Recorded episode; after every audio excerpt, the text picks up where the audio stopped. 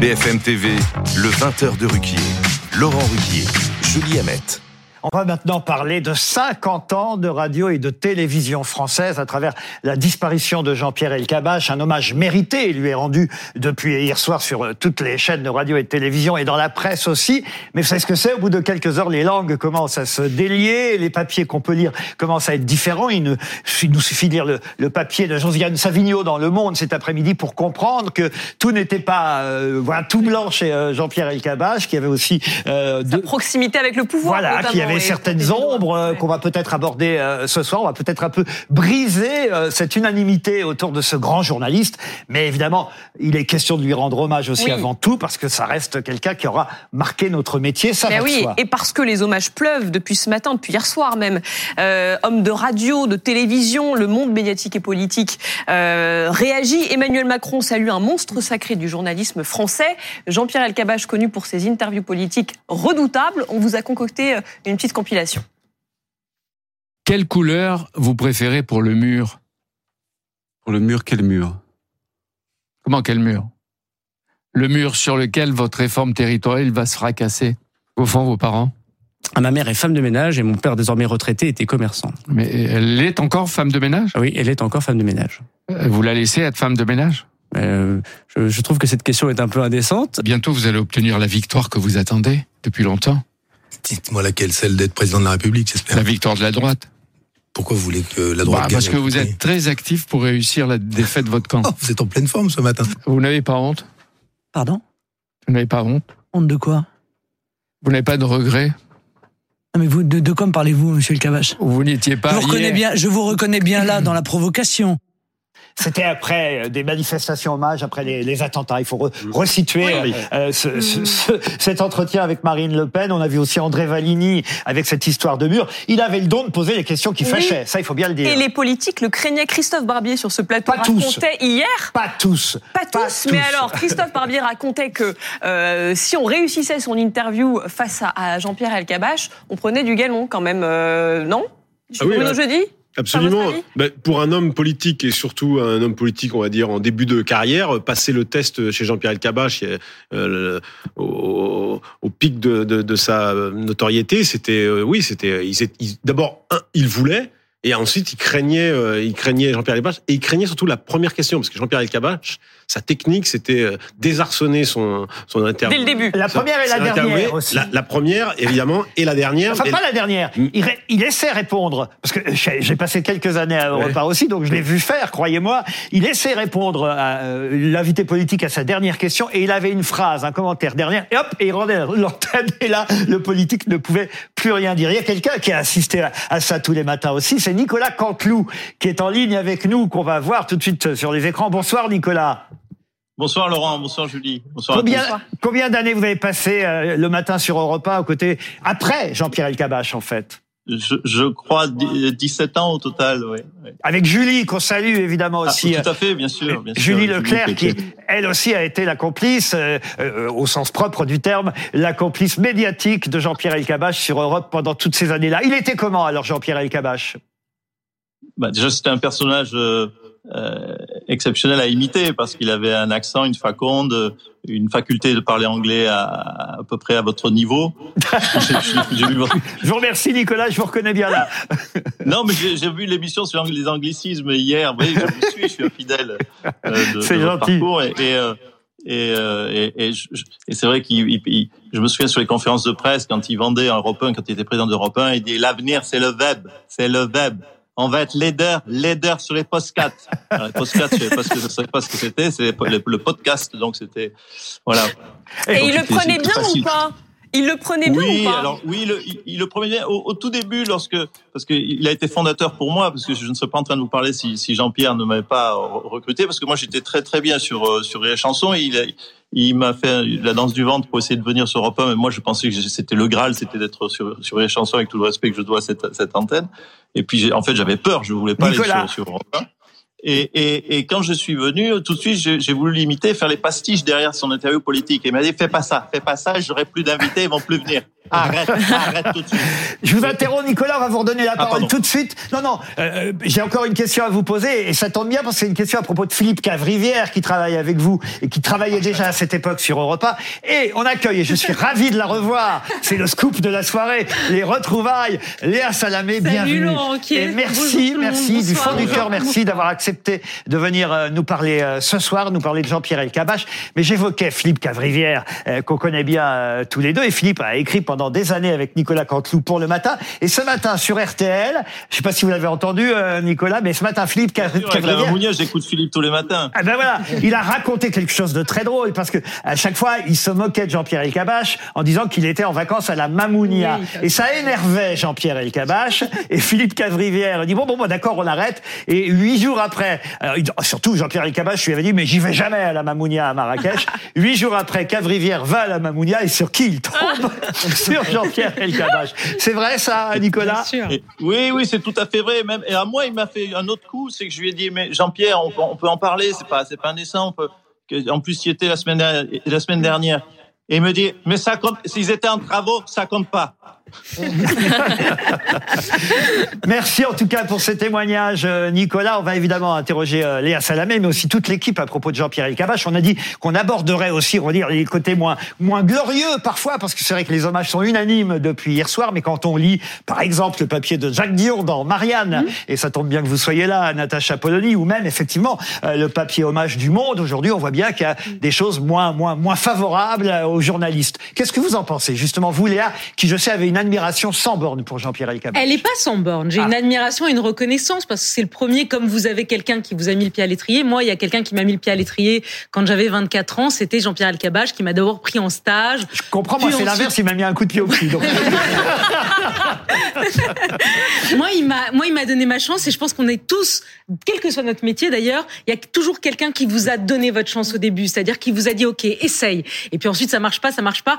Voilà. Moi, il m'a donné ma chance, il m'a donné ma chance, et, et pour ça je ne l'oublierai jamais, euh, et, et- et- je suis loyale sur ça. J'avais une admiration parce que El Kabbach pour moi c'était une énergie. J'ai pas retrouvé un patron de son ampleur, c'est-à-dire que vous rentriez dans la dans la pièce il t'envoyait quelque chose. Il était, il était bouillonnant. Tout était intense. Il vivait les, les drames du monde dans sa chair. Le juif d'Algérie qu'il était, qui était, qui avait fui, euh, qui avait fui euh, l'Algérie, qui était arrivé en France. Il vivait tous les drames dans sa chair. Donc il te, il envoyait une intensité. Vous êtes resté en contact et vous dites parfois il m'appelait même en- pour m'engueuler. Ah oui, il m'appelait pour m'engueuler. D'abord, quand j'étais avec lui, d'abord pendant trois ans, j'ai travaillé avec lui, jeune journaliste. Il m'appelait pour m'engueuler. Combien de fois il m'appelait, il demandait à son assistant, appelez, appelez Léa. Il il disait pas ni bonjour ni au revoir. C'était bon. Ah, De toute façon, il disait pas bonjour à, à- à la majorité des, des personnes qui travaillaient dans On la a station. compris que Ah non, mais peu- faut, faut être, faut être clair, c'était pas quelqu'un de très aimable. Non, mais il n'y avait pas de temps à perdre. Le Oui, ça, bonjour, on a- ça, d'accord. C'était, de la perte de temps. Moi, il a commencé à me dire bonjour quand François Hollande a été élu en 2012. Ah voyez-vous, bizarrement. Mais avant, pas du tout. Et donc voilà, il m'appelait, il me disait plus court, plus court, c'est pas vous qu'on veut entendre. J'en ai rien à foutre de vous, c'est c'est c'est l'invité qu'on veut entendre. Et il raccrochait ni au revoir ni rien. Et jusqu'à ma- jusqu'à ensuite, plus tard, euh, il a, euh, on s'est un peu perdu de vue, puis on s'est un peu revu. Et ensuite, tout le temps, il m'appelait. Là, encore en juin dernier, il m'a appelé, mais genre dix fois pour me dire faut absolument que vous preniez un grand professeur de médecine qu'il admirait, qui, Ouais. qui avait fait un livre sur la Mais- Vous voix. conseillez sur. Et donc euh, il me disait mais prenez-le et moi j'avais pas la place et Mais le lendemain Josiane- vous l'avez pas pris ce matin Eh, Léa, quand Josiane Savigno écrit euh, dans Le Monde, ça Mm. c'est terrible cette phrase, qu'il était faible avec les forts et fort avec les faibles. Qu'est-ce que vous en pensez? Je pense que c'est c'est vrai et c'est pas vrai. Euh, J'étais tout à l'heure sur le, le 20h de France 2 avec François Barouin. François Barouin, c'était son ami. Il l'avait fait, il l'avait fait comme journaliste, etc. Et François Barouin a dit, à juste titre, et on était là, Anne-Sophie Lapix et moi, il a dit. C'est pas parce que je le connaissais que c'était pas le pire intervieweur pour moi, le plus dur avec moi, et plus dur que vous deux. Et, et, et, et- et je pense qu'il l'était, il les, il les essorait. Après, c'était une autre génération, Laurent. C'était une génération qui n'est pas la mienne, qui est la génération où il déjeunait, il dînait, il partait en vacances avec Ouais. les hommes Eh oui. politiques. Même Christophe Barbier, hein, ici même, je trouve d'ailleurs qu'il a été très courageux, Christophe Barbier, hier sur BFM TV. Il a été le premier à dire, quand même, voilà, il faut quand même rappeler que Jean-Pierre Elkabbach a été euh, voilà, giscardien sous Giscard, euh, mitterrandien Ah, bah sous oui, Mitterrand, euh, baladurien euh, sous Balladur, chiracien Sarkozy. sous Chirac, sarkozyste sous euh, Sarkozy. Euh, c'est quand même, voilà. Ah, pas le- tellement hollandiste, hein, Ah, si pardon. je me permettre. euh, Oh, si, si, si. Si, si, les Ah bon Laurent- si. Même François Hollande, il avait réussi et Laurent- finalement et- à, à être ami avec Et pas macroniste, parce qu'avec Macron, c'est plutôt un rendez-vous manqué, puisque euh, Macron s'est senti piégé lors de cette fameuse interview de 2014 sur les GAD où il y a le fameux illettré, et au fond, il se sent piégé et ne retournera pas au micro de Jean-Pierre Et d'ailleurs- Elkabbach. Et il n'ira pas, là, not- notamment, il sera pas interviewé pendant les- la Et- campagne et- présidentielle de Et d'ailleurs, 2017. c'est bien que vous preniez la parole, Bruno. Je dis après, je donne la parole à, Nat- à Natacha Polony à propos du papier de Jacques Dion dans, dans Marianne, mais il se trouve que dimanche, vous allez lancer un nouveau journal. Oui. Un nouveau journal dominical face au JDD, dont on sait qu'il a été repris par Bolloré. Or, quand même, les dernières années de Jean-Pierre Elkabbach, vous faites bien de dire qu'il n'était pas pro-Macron. Il travaillait pour euh, Bolloré, qui va être votre ennemi à partir de dimanche Alors, je ne sais pas s'il faut faire un lien euh, absolu. Oui, mais on- on le rappelle trop Jean-Pierre. Oui, bien sûr, mais, mais, euh, sur sur sa relation avec euh, Emmanuel Macron, et bon, avec l'âge, il a peut-être pas réussi. Il a peut-être pas réussi à la retourner. Il avait réussi avec François Mitterrand. Il a réussi avec Jacques Chirac, avec qui il avait des mauvaises relations. Avec Emmanuel Macron, ça n'a pas, euh, ça n'a pas marché. Est-ce que c'est lié au fait qu'il appartenait à un groupe de presse on va dire qu'il n'entretient pas les meilleures relations avec l'actuel président de la République? Difficile à dire euh, aujourd'hui, et, et il est plus là pour euh, pour en parler. Comment s'appellera ce journal dominical? La tribune dimanche. Et merci Laurent d'en parler. Bah oui, quand même, c'est bien. Ça fait dix ans qu'on n'a pas créé un quotidien en France, donc c'est On quand même ira un petit événement. Oui, non. On- ira c'est un dimanche. quotidien C'est un quotidien au sens où euh, la tribune. Non, mais la tribune. C'est un quotidien hebdomadaire. Ben, comme le par- comme, euh, aujourd'hui en JDD, France, comme, aujourd'hui. dimanche, c'est un quotidien. Parlons de Marianne, puisque dans Marianne, et Léa, vous allez réagir aussi à ce qu'écrit Jack Dion. Il dit, voilà, saluer le talent d'El Kabash, c'est très bien, sa pugnacité, sa force de travail, c'est une chose. Oublier qu'il fut le symbole de l'entre-soi élitiste, du mépris de caste et de la pensée unique, ça, c'est dommageable. Oui, et je pense que Jack Dion a raison, c'est-à-dire que s'il y a une défiance absolue des citoyens envers les journalistes, il y a une certaine pratique journalistique qui n'y est pas étrangère. Je vais vous citer simplement un fait qui était dans l'enquête extrêmement intéressante de Sophie des Déserts dans Vanity Fair, un portrait croisé de Jean-Pierre Elkabbach et de Ramzi Kiroun, personnage dont il était très très proche et qui était un proche conseiller d'Arnaud Lagardère, puis de Vincent Bolloré. Eh bien, euh, la semaine qui a suivi, le 13 novembre 2015, donc les attentats du Bataclan, tout l'agenda de François Hollande a été totalement bouleversé. Évidemment, la France était euh, sous le coup d'une d'une attaque. euh. Il y a une seule chose qui n'a pas bougé. La remise de Légion d'honneur à Jean-Pierre Elkabbach et Ramzi Kiroun. Ça, ça a été maintenu avec toute la classe politique et journalistique invitée. Pardon, mais ça raconte quelque chose de ce qu'est la République française. Et je pense que c'est un très bon résumé de ce fait. Quand on entend les interviews de Jean-Pierre Elkabbach, elles étaient en effet efficaces. On sent le travail de la, la pirouette. Un Et énorme sûr, talent, quand même. un énorme talent. En effet, Léa Salamé avait tout à fait raison de dire une énergie, quelque chose. C'était le meilleur. hein. C'est- Pardon, Natacha. C'était le meilleur. Ah non, mais il. Mais ça dépend ce qu'on appelle pas le meilleur. un petit Pardon, talent. Léa, je termine juste. Ouais. C'est pas, je ne parle pas justement. Mon problème n'est pas le talent journalistique. C'est-à-dire qu'il y avait chez lui une façon d'attaquer avec une agressivité hallucinante toute personne qui essayait de remettre en cause le système, tout simplement. C'est-à-dire le système économique, la reproduction d'un entre-soi euh, entre les, politiques, les, les, les pouvoirs financiers. Et ça, alors là, il était extrêmement dur et absolument euh, sans merci. Mais en revanche, il était capable de commencer une interview par bon anniversaire, monsieur le ministre.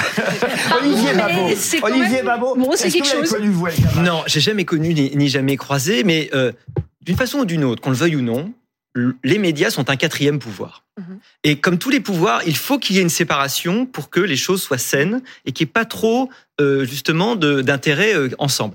En même temps, et toute proportion gardée dans la comparaison, les bons policiers, on sait que pour bien connaître le milieu, il faut qu'ils en soient assez proches. Ouais. Parfois, Sauf que ils y ça baignent un petit mal, peu. parfois. Ça peut se terminer mal, mais on sait que le vrai bon travail policier, c'est celui de C'est l'infiltration. quelque part, sont infiltrés.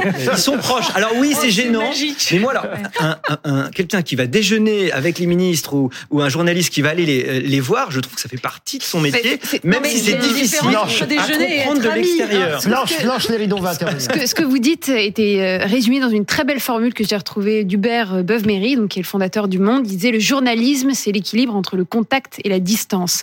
Et il y a cet équilibre extrêmement subtil qu'il faut réussir à trouver. Et effectivement, la question que vous posez sur la défiance, disons les concurrences de défiance ou les défiances qui se superposent entre la défiance à l'égard du politique et la défiance à l'égard des journalismes, parce que tous les baromètres le montrent. Je crois que la, la Ouais. confiance envers les Il y journalistes a et un les tout dernier politiques, sondage qui vient voilà, de sortir. d'ordre de 58% 20%, des ouais, que c'est ça. l'information est Très orientée. longtemps que c'est mais bien sûr, c'est pour ça que ça- 58 pour vous n'est pas la faute de Jean-Pierre Elkabbach. non, non, c'est ça. Moi, je, je, c'est pas ma génération et c'est, et, et là, je l'appréhende de façon beaucoup plus générale et évidemment, je ne lis pas ça à sa personnalité à lui, mais c'est un phénomène qui effectivement est préoccupant. Pablo, c'est pas votre génération non plus. El Non, moi c'est pas ma génération. J'avoue que je j'ai jamais vraiment connu Jean-Pierre Elkabbach. Alors du côté de la gauche, euh, nous on se souvient du taisez-vous Elkabbach de euh, Mais qui de qui jamais n'a été jamais dit, mais qui a quand même été et qu'on le attribue et qu'on attribue À à, Thierry tort. Je tiens à rendre à, à À Thierry César ce qui est à César. Euh, on l'attribue à Thierry Leluron alors que c'est Pierre Douglas qui a inventé le fameux taisez-vous El Kabbach parce que le premier à avoir imité Georges Marchais, ce n'est pas Leluron, c'est Pierre Douglas, ex-journaliste qui a donc vu comment euh, El Kabbach travaillait de près à l'époque de cartes sur table avec Alain Duhamel et c'est Pierre Douglas qui a lancé le fameux taisez-vous El Kabbach comme Liliane fait tes Il a- valises, Mais des Laurent, phrases. euh, il a écrit ce livre pendant sa courte traversée du désert, bah. un an euh, justement après 81. Il écrit, euh, il écrit ce livre avec avec sa femme, et ensuite petit à petit, il revient comme ça, grâce à Mitterrand le fait venir à l'Élysée et lui dit et alors ça va, comment ça va la disgrâce? Il dit ça à El Kabbach. Et El Kabbach lui dit bah pas très bien parce que j'ai pas de boulot. Trois mois plus tard, Rousselet lui téléphone euh, et euh, le fait re- le fait revenir à Europe 1. Oui, vous avez euh, beaucoup interrogé Jean-Pierre Elkabbach sur ces années-là. J'ai fait, j'ai- j'étais fasciné par ce qui s'est passé la nuit du 10 mai 81. Pour Je moi, vous en parle parce que moi, alors, 6 heures d'émission. C'est la première fois qu'on fait 6 heures d'émission. Je, je vous en parle, j'avais 18 ans, j'étais dans une famille qui votait à gauche. C'était la première fois que je votais, je vais pas cacher à cette époque-là, évidemment. J'ai voté euh, Mitterrand, on a 18 ans, on veut que ça change. Et évidemment, c'était une joie incroyable, euh, quelque chose d'inattendu. Et voir la tête de Jean-Pierre Elkabbach, sinistre, annoncer la victoire de François Mitterrand. Mais c'était une joie pour ceux qui avaient voté à gauche, croyez-moi, c'est Moi, j'avais- inoubliable. Inoubliable. j'avais même âge mais que c'est vous, vrai, Laurent. mais Moi, c'est j'avais vrai. même âge que vous, Laurent. Et, pour le 30e anniversaire de, de, de 81, j'ai voulu interviewer les trois, Moujotte, El Kabbach et Duhamel, leur faire raconter leur, leur fameuse nuit du 10 mai 81. Et c'est quand même un truc incroyable. 6 heures d'émission, El Kabbach qui va dans la nuit avec sa femme pour euh, voir ce qui se dit à Bastille. Alors lui, il a toujours nié qu'on ait crié euh, euh, Moujotte au chiottes, El Kabbach dehors. Il dit mais non, c'est pas vrai, c'était une légende et tout. C'est euh, c'est Moati qui a raconté tout ça, c'était pas vrai. Donc en fait, de mauvaise foi évidente, mais du El Kabbach et qui en voulait beaucoup, beaucoup. J'avais titré Je suis la victime expiatoire de 81. Mais quelle victoire, Laurent, quelle victoire d'avoir eu après la disgrâce de Mitterrand, d'avoir été ensuite un des plus proches de Mitterrand, d'avoir eu ces entretiens qui restera, François Mitterrand. d'avoir confessé François Mitterrand. Et moi, je sais combien il a travaillé, combien il a travaillé Mitterrand, qui ne voulait pas se confier sur la mort, sur la maladie, sur ses, ce qui restera de El Kabbach. Évidemment, c'est ses interviews brillantes et son côté talentueux et ses, et ses punchlines, comme on dit aujourd'hui. Mais ce qui restera avant tout, c'est ces heures d'interview, les forces de l'esprit, Mitterrand mourant, El Kabbach portant Mitterrand jusqu'au micro, lui- et, et, et, et- et lui le voyant se décomposer. Ils étaient obsédés tous les deux par la mort. Ils étaient, ils parlaient des heures de la mort. Il paraît que Et par le Ah, pouvoir. Alain Duhamel, par le pouvoir aussi, mais Alain Duhamel raconte qu'ils allaient y passer des heures dans les cimetières Mitterrand et El Kabbach tellement ils étaient obsédés par la mort. Et moi, je connais quelqu'un que je, dont je tairai le nom, que, que- qui, a, qui a appelé El Kabbach l'a appelé il y a trois ou quatre ans juste pour déjeuner avec lui en lui disant comment c'est après? Comment c'est Qu'est-ce que toi, toi qui es croyant, la personne est très croyante et, et- et très érudite. Il lui dit mais que dit Saint Augustin sur la mort? Parle-moi de la mort. Il était obsédé par ça.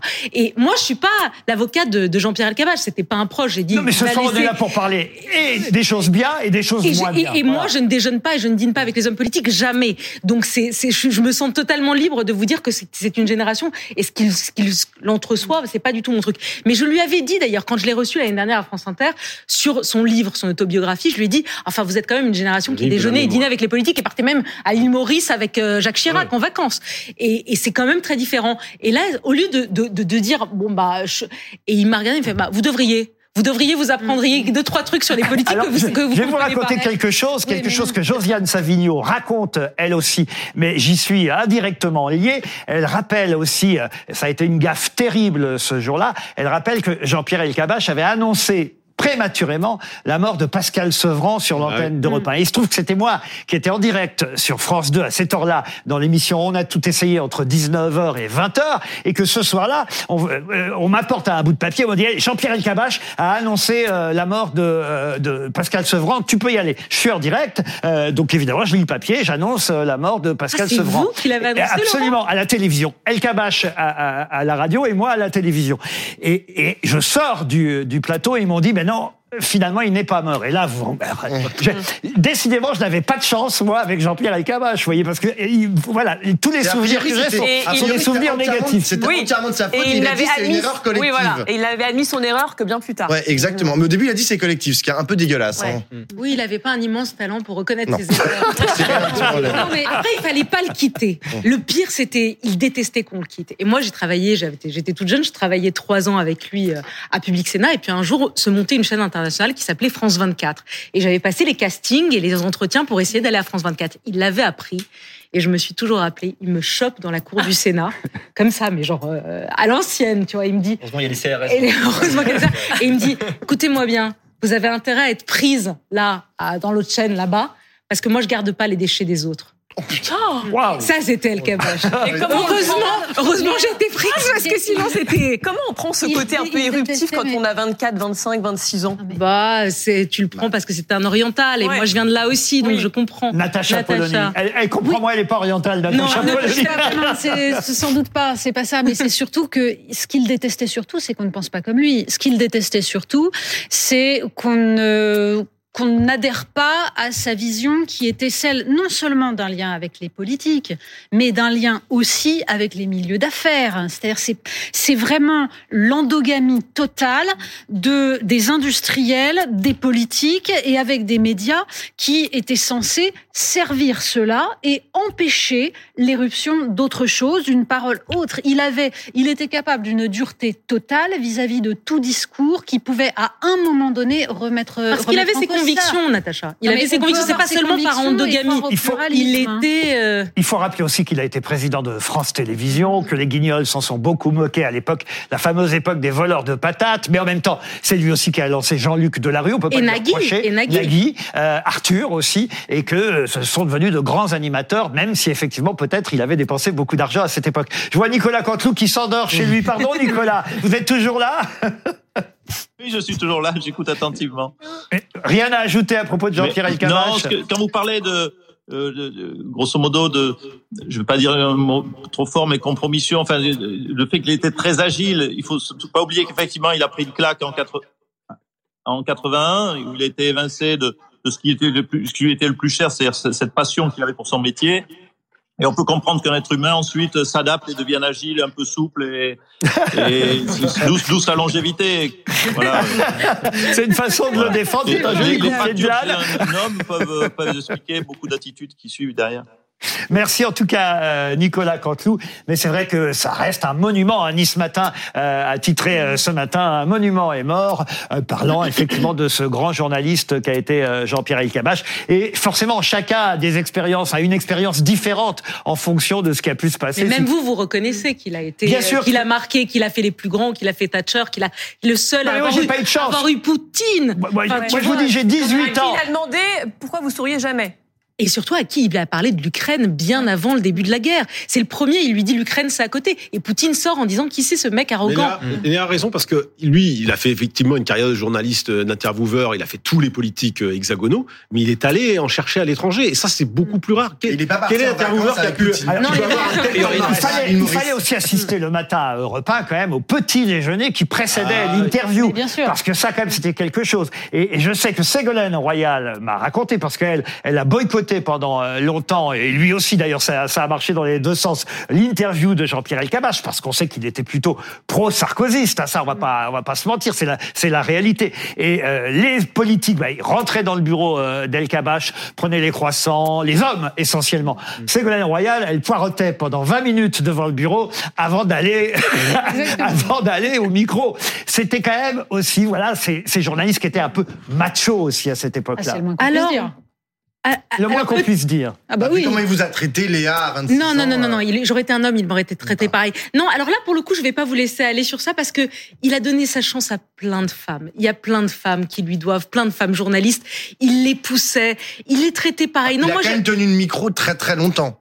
Peut-être trop trop longtemps. Peut-être trop longtemps, mais ça c'est pas c'est pas grave. Ça, non non, il aimait- je veux dire il y a toute une génération il de pas femmes. du tout qu'une femme lui tienne tête. Mais pas du tout. Vous lui avez tenu tête, c'est ça? Vous avez une, une expérience, Natacha? Non, parce que honnêtement, moi j'en ai connu des machos, mais pas le travail dans un sens qui n'allait pas dans le sien. Oui, c'est ça. la vérité, c'est que Léa a raison. Euh, Il aimait les aujourd'hui- femmes. Non, mais aujourd'hui, Ah, il maintenant, il y a pratiquement plus que des femmes qui sont intervieweuses politiques et Non, mais ça c'est pas grâce à El Kabash. Oui, mais plusieurs ont été, ont été, ont eu leur chance par euh, Jean-Pierre Elkabbach. Plusieurs, Sonia Mabrouk, elle Ouais. doit énormément à. Jean-Pierre Elkabach, Caroline Roux aussi, Ouais. je pense, Laurence Ferrari, je l'entendais ce matin, Ouais. elle lui rend hommage, Béatrice Schoenberg, il l'a mis aux 20h, enfin je veux dire, il y a toute une génération, et ça il adorait. Il adorait choper, comme vous, il adorait choper les talents et les propulser. Et voilà, et voilà. Et après, regardez, elles sont là sur un plateau et elles acceptent de venir. Merci en tout cas, Léa Salamé, pour ces retrouvailles ce soir. Suis, euh, contente de vous particulièrement, euh, heureux, même si c'est effectivement dans des circonstances un peu spéciales, celle de la disparition de Jean-Pierre Elkabbach. Mais on aura au moins essayé ce soir de ne pas parler d'une façon unanime et de ne donner que les aspects positifs de sa carrière. Je crois que ça compte aussi parce que c'était, il le disait lui-même, d'ailleurs, j'ai lu dans une interview, il dit, j'ai été aimé et énormément haï. Bah, c'était bien de le rappeler aussi ce soir pendant euh, ces quelques minutes qu'on a consacrées à un grand homme de la télévision. On va dire le successeur de Léon Zitrone euh, en quelque sorte. Ah bah oui, parce que Léon Zitrone était aussi celui qui interviewait les puissants euh, et, et ceux qui aimaient le pouvoir. Merci aussi à Nicolas Canteloup. Qui Ah mais reste oui, mais il est jusqu'au bout, parti, il est Nicolas. Cantou, il est couché. Non, il est déjà sur son cheval. Mais vous restez, Nicolas, pour regarder le 60 minutes, parce qu'on continue jusqu'à 22h. Vous êtes encore là Mais oui, on oui que je vous dise, là, Salamé, moi, je rentre dîner à la maison, mais elle, elle reste. Et on se retrouve demain à 20h, bien sûr.